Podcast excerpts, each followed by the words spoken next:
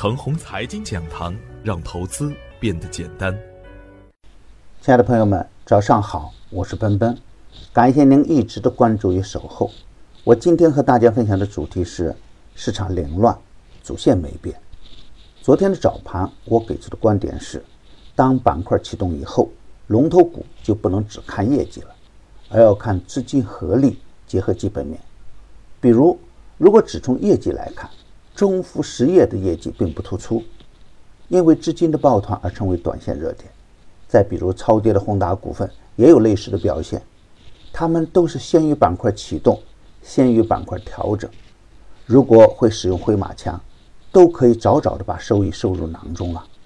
当然，在近期大盘震荡的过程中，还有很多超跌的优质个股还在底部强势回调的过程中。都可以在研究量价关系和基本面的基础上积极跟踪。如果是业绩很好，前期又出现了暴跌，当前处于缩量磨底的个股，可以收入自己的自选股中。有些个股啊，虽然处于下降波段，但不等于永远没有好机会出现。对于优质的上市公司呢，我们的关注可以提前。从实盘的表现来看。大盘的大趋势绝地反弹，走出了一小波不错的上升波段。而对于普通的股民来说呢，这样的机会啊也是很难把握的。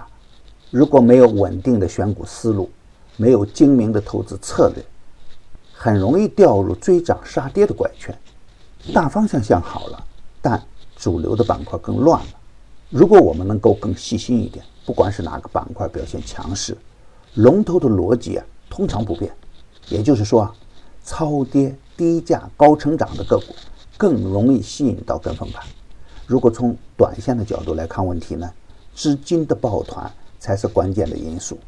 一方面，低价的绩优股啊，总体的表现不错，贵州茅台都上涨了近百分之四十。外资的关注点肯定是适合中长线投资的绩优股，逻辑清晰的成长股。而游资的思路呢？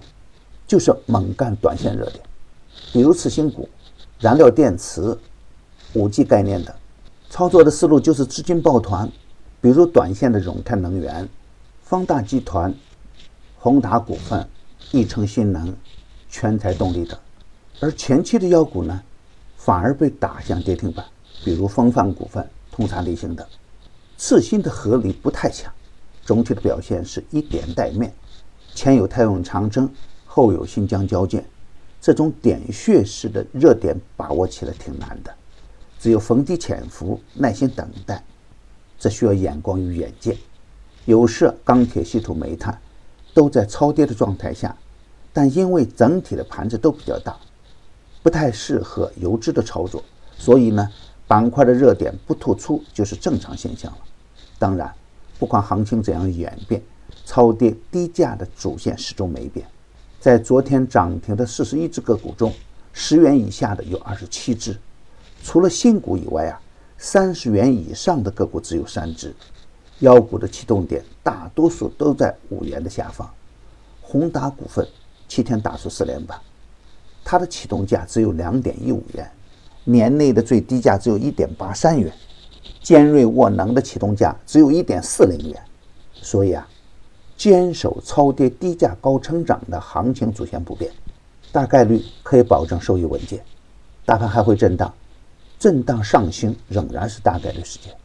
下跌不破二六零零可以买阴，上冲不过二六二七可以卖阳。对于持仓的优质个股来说呢，回调的时候是买点。涨高了的板块不要太贪了。牛散的圈子天天硬盘，以专业专注为本。一直坚持逢低潜伏、长线短打的投资策略，精选的个股个个稳健，继八菱科技、摩恩电器、通产力兴、泰永长征、光一科技、鹏起科技之后，逢低潜伏的盛虹股份短线收获两连板。点评的案例只做学习交流，不可以盲目操作，追高有风险。专业的事交给专业的人去做。加入牛散的团队呢？胜过自己独自乱干，详情可咨询客服 QQ：二八五二三六五六九七，还可以专享新用户七天 VIP 高端服务，与牛散结缘了，您将成为下一个牛散。送人玫瑰，手有余香。感谢您的点赞与分享，点赞多，幸运就多；分享多，机会也多。谢谢。